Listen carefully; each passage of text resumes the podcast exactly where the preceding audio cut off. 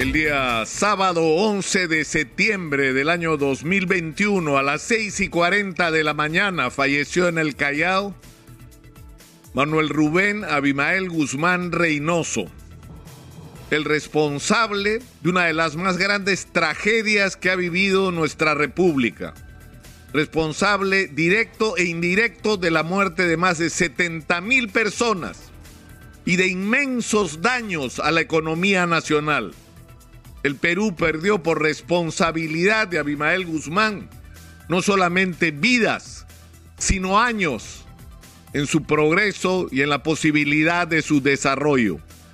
Y este hombre murió en la base naval del Callao sin pedir perdón, sin arrepentirse y sin haber renunciado al objetivo de imponernos por el terror a los peruanos su dictadura personal, porque eso era lo que pretendía Abimael Guzmán, imponer en el Perú una dictadura sangrienta que sometiera a los peruanos a su voluntad y a la de sus fanáticos.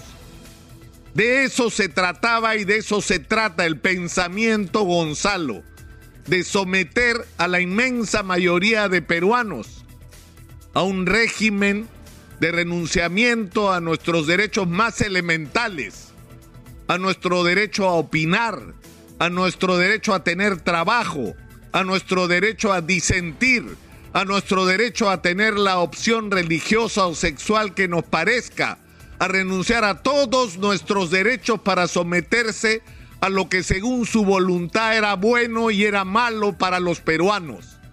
No, señor. No, señor presidente del Consejo de Ministros.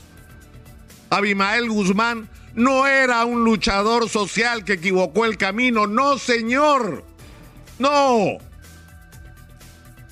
No tienen la misma responsabilidad por la tragedia que vivió el país los militares y policías que se equivocaron y cometieron errores y horrores en esta lucha a la que los civiles lanzaron a las fuerzas policiales y militares con una enorme irresponsabilidad por no orientarlos con una estrategia clara de combate y que llevó a, comer, a cometer tremendos errores en la primera fase, sobre todo de este proceso.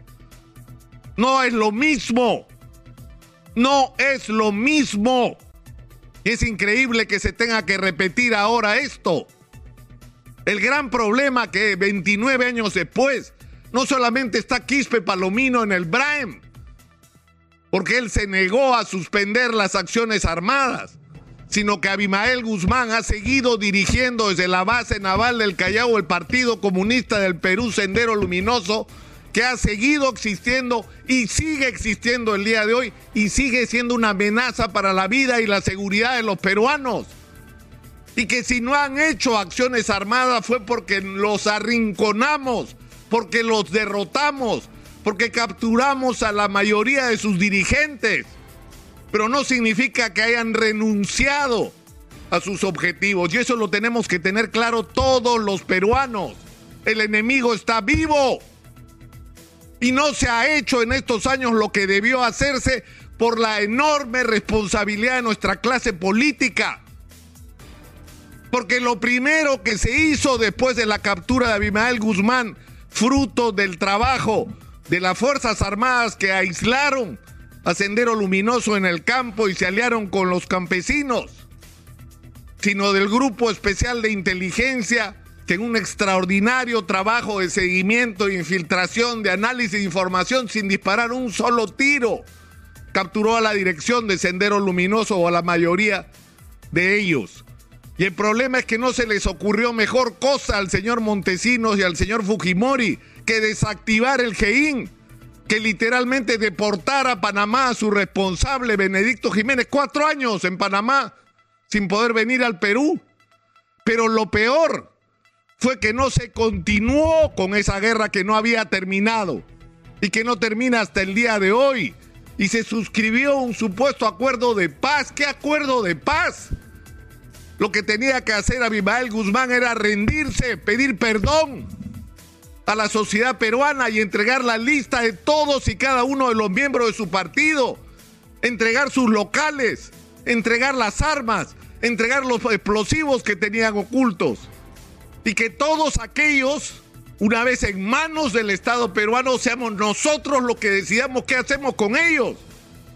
Porque si entre ellos había alguno que se arrepentía y no había cometido delitos, podía ser incorporado a la sociedad, pero todos aquellos que hubieran cometido crímenes tenían que ser castigados. Y no tuvimos esa estrategia y hoy estamos pagando las consecuencias. Pero estamos a tiempo. Estamos a tiempo de enmendar las cosas y hacer lo que corresponde, pero eso tiene una condición. Una condición. No puede haber en el gobierno nadie que tenga dudas sobre esto.